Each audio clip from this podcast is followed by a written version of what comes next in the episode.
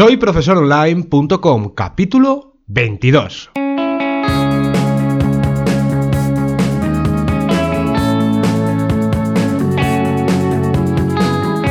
Bienvenidos al episodio número 22 del podcast para cualquier persona que desee compartir sus conocimientos y emprender en Internet al mismo tiempo, ganándose la vida con sus propios alumnos virtuales.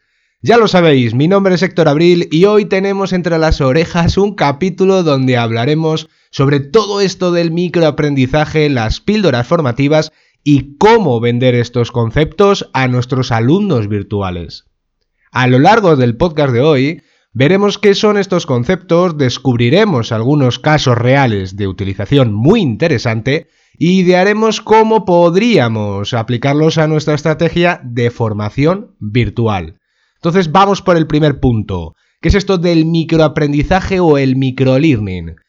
Cuentan los entendidos que se podría definir como un método de enseñanza fraccionada en pequeños contenidos relacionados entre sí.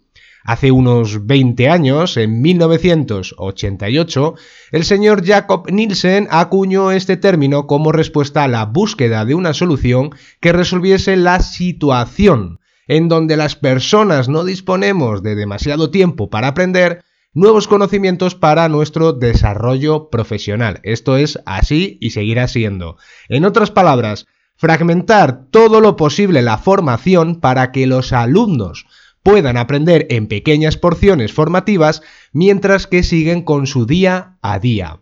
A partir de aquí, de todos estos conceptos, apareció la píldora formativa o cápsula formativa que le da un poco de forma a todo esto del microaprendizaje. Además, podemos crear estas píldoras formativas individualmente y unirlas para darle un contexto más completo y formar una lección o incluso un temario completo. ¿Cuáles son las características de estas píldoras? Pues fijaros, las más principales son la brevedad. Esto ya lo hemos comentado antes, pero las lecciones que enseñemos deben de ser cortas, desde los pocos segundos y hasta los 15 minutos máximos. Cierto es que hay gente que afirma que máximo deberían ser 10 minutos. Pero bueno, a, lo mejor hay cierta flexibilidad en el tiempo que pueden dedicarle nuestros, nuestro público a escucharnos, a vernos o a leernos. Ahora lo vamos a hablar. Otro punto principal sería la granularidad, porque tenemos que centrarnos en un solo y único tema o concepto o idea, pero un único concepto. Vamos a separar el grano de la paja y vamos a quedarnos con el núcleo de la información concisa, que obviamente podremos ampliar en, otros, eh, en otras entregas que le ofrezcamos de otras píldoras.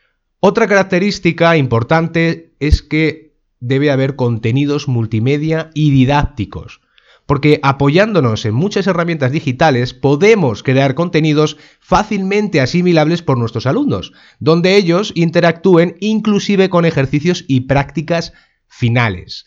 Otra de las características es la de ser informal.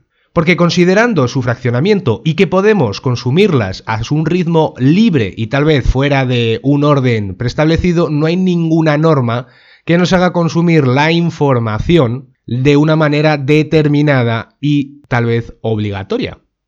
Os voy a dar algunos ejemplos de microaprendizaje cotidianos que, bueno, pues a diario estamos muy acostumbrados a tener en nuestro entorno. Por ejemplo, YouTube está lleno de cápsulas formativas donde podemos aprender desde cómo cambiar la rueda de un coche, que podría ser parte de un curso de mantenimiento de mecánica básica, también podríamos hacer el nudo de la corbata Windsor a través de un vídeo tutorial que esté dentro de un curso de imagen personal, ¿no? O tal vez eh, un tip, un consejo sobre cómo planificar la lista de la compra que forme parte de un curso de economía doméstica. ¿Se entiende, verdad? Todo esto es algo muy demandado en los últimos tiempos y veis que tienen muchas visualizaciones en esa red social.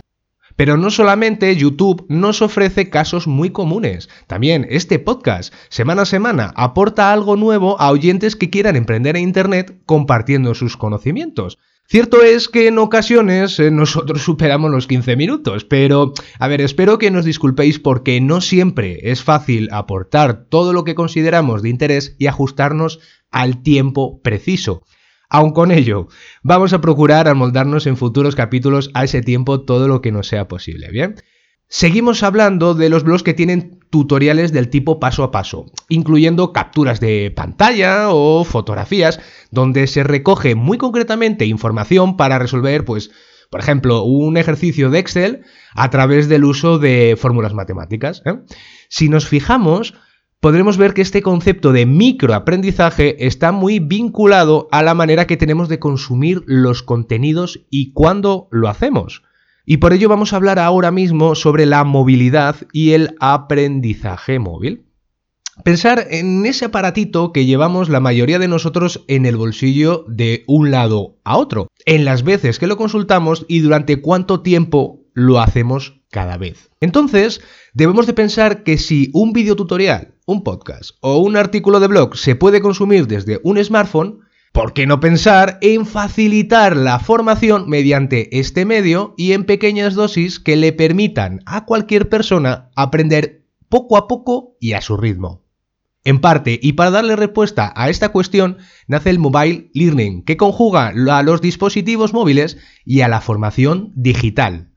Gracias a los contenidos accesibles desde un smartphone o una tablet, junto a la gamificación en la educación, un concepto que unifica aprendizaje y entretenimiento, podemos llegar muy lejos para reducir la barrera de acceso a nuestros alumnos online, que en ciertas ocasiones consideran algo cuesta arriba el aprendizaje de densos temarios y la escasez del tiempo disponible, ¿verdad?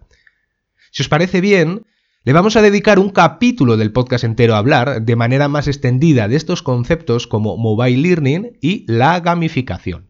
Pero de momento vamos a continuar hablando del aprendizaje en los centros del trabajo, porque está claro que si vamos justos de tiempo al día a día y con mucha carga de trabajo, estamos expuestos a pocas ocasiones donde poder seguir aprendiendo para desarrollarnos mejor profesionalmente.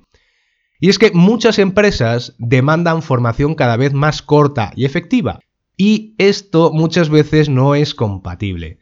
Aunque viéndolo desde el punto de vista del microlearning, tal vez podemos ir dando pasos constantemente gracias a dedicarle unos minutos diariamente, siendo esto una fórmula muy aceptable para ser compatible con los trabajos de nuestros alumnos de empresa.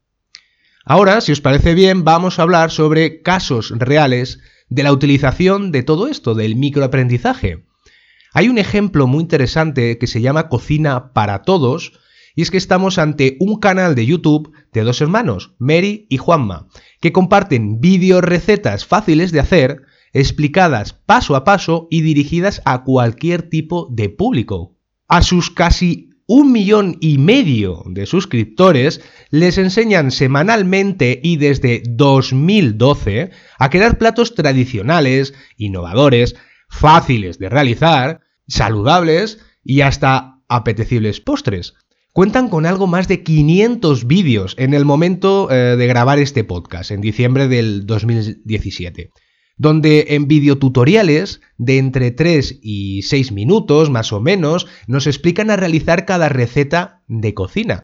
Todo este vídeo contenido está agrupado y categorizado, pero no solo favorece el acceso a este tipo de contenido mejor organizado, sino para que los alumnos puedan escoger aprender sobre un tipo de cocina que les interese sobre el resto. A lo mejor hay gente que prefiere dedicarse a los postres, otros que se dedican a la cocina saludable, otros que se dedican a los eh, platos que se elaboran muy rápidamente. La cuestión es que la gente pueda escoger, que haya variedad. Tal vez en algún momento se descubra que hay más visitas en un tipo de vídeo que en otros y a lo mejor fortalecen esa categoría.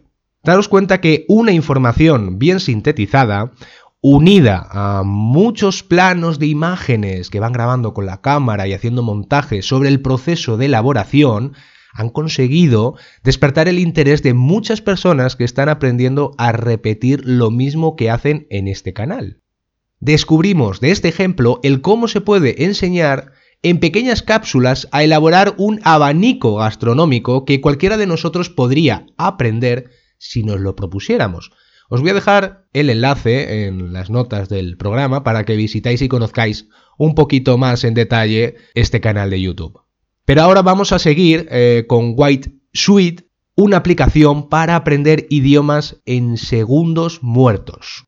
Pensar en aquellos momentos de nuestro día a día donde estamos a la espera de que algo termine, un transporte pues llegue a su destino o que una persona venga a nuestro encuentro. Todo esto son tiempos de espera y muertos. ¿Cuánto tiempo desaprovechado en estas esperas, verdad? Pues resulta que el Meet el Instituto Tecnológico de Massachusetts ha desarrollado una aplicación móvil muy interesante que nos permite aprender un idioma mientras que esperamos a tareas como que nuestro móvil se conecta a una red wifi, se actualice alguna aplicación que tengamos por ahí instalada, esperamos a que nos conteste un amigo por el chat em, tras escribirle nosotros, durante también la espera de un mensaje, de un email para que nos llegue, o durante el propio tiempo que ya sabéis que esperamos todos hasta que llega el ascensor a nuestra planta. Y dicen, según los estudios que el propio Meet eh, realizó con un grupo de voluntarios, descubrieron que los usuarios aprendieron diariamente una media de cuatro palabras nuevas y más de 57 después de dos semanas utilizando esta aplicación. Fijémonos que no solo puede ayudar a una persona a aprender un idioma, sino que también evita que haga otra tarea menos productiva, como, no sé, entrar en su cuenta de Facebook o un juego, pues como Candy Crush, no sé, cualquiera. Y lo que es peor, que encima se quede allí durante el tiempo que sea y al final, pues sus tareas importantes las deje a un lado. El éxito de la herramienta podría encontrarse en que está bien integrada en las aplicaciones que utilicemos frecuentemente y que generen un tiempo de espera. Pues hablábamos antes del chat, hablábamos antes de que si se conecta a una wifi nuestro smartphone, que si nos contestan eh, un mensaje de correo electrónico. Y es que aunque esta app eh, móvil está en desarrollo y muy pronto podremos utilizarla, sus creadores cuentan que podría aplicarse no solamente a aprender idiomas, también otras materias con terminología propia, como la de medicina, el derecho, tal vez la informática, y podría ser útil también en matemáticas. Seguro que si pensamos a algún que otro uso le podríamos dar, nos vendrían cosas a la mente, ¿verdad? Por el momento, el Meet tiene operativa una versión mucho más sencilla que se integra en Google Chrome, está pensada para ordenadores y nos da la oportunidad de aprender vocabulario en inglés mientras utilizamos el chat de Google. Os dejo el enlace en las notas del programa. También os voy a eh, dejar el vídeo de esta aplicación de Wait Suite eh, para que veáis su funcionamiento cuando un usuario interacciona con ella. Y seguimos. ¿Cómo podemos sacar rendimiento del microaprendizaje o microlearning, no? Lo primero es tener claro que deberíamos estructurar el temario del curso que tenemos entre manos o en la mente todavía, de manera que se pueda consumir en pocas dosis y a un ritmo aceptable para nuestro alumno. Si utilizamos el formato del vídeo para formar a nuestros clientes, consideremos en acortar cada lección para favorecer el aprendizaje y además hacerlo en un mensaje comercial de nuestro valor añadido. Destacar esta fortaleza puede ser un atrayente para captar nuevos alumnos digitales. Darle un vistazo al capítulo 19 del podcast donde hablamos de la importancia del vídeo en la formación y cómo aplicarlo a nuestra estrategia en Internet. Mensajes del tipo, aprende a mejorar tu nivel de inglés con solo 15 minutos al día. Y lo acompañamos de un vídeo demostrativo con estos 15 minutos y un recurso descargable para demostrar la calidad del producto. Puede convertirse en el factor que favorezca la compra del curso. Se comprende esto, ¿verdad? También, siguiendo nuestra estrategia de creación de contenidos que ya comenzamos en el capítulo número 6, podemos plantear crear esas pequeñas píldoras formativas y darlas a conocer ante nuestro público potencial. Y no solamente hablamos de crear vídeo, ya comentamos anteriormente en el podcast la posibilidad de ganar suscriptores fácilmente enviándoles a diario un email con un nuevo concepto a aprender y muy fácil de asimilar.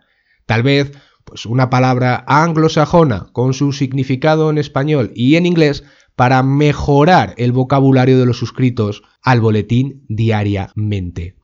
Y es que en cuestión de ver cómo aplicar pequeñas dosis de aprendizaje a diario para enganchar a un público potencial o favorecer el aprendizaje de los que ya son nuestros alumnos. Hoy hemos aprendido qué significa la formación mediante el microaprendizaje, a identificarlo y a utilizarlo para nuestro provecho. Además, hemos visto algunos ejemplos muy cercanos de nuestro día a día y otros muy fáciles de comprender. Y dicho todo esto, llegamos al final del capítulo de hoy. Espero y confío que os haya servido de ayuda el conocer un poco más de cerca estos métodos para plantear vuestro proyecto digital. Para el próximo capítulo le daremos continuación al podcast donde ya comentamos los membership site y veremos cómo hacer uno que nos permita vivir de vender nuestros cursos recurrentemente y pensar que lo que hemos aprendido hoy nos va a ser de mucha utilidad. Os esperamos, como siempre, tener a todos con las orejas bien pegadas al siguiente podcast. Gracias a todos los que nos escucháis, por vuestros comentarios y por vuestras recomendaciones en iTunes y me gusta en iBox. Recordad que nos podéis escribir desde el formulario de contacto de soyprofesoronline.com. Nos escuchamos en el próximo capítulo. Hasta entonces, un enorme saludo. Adiós.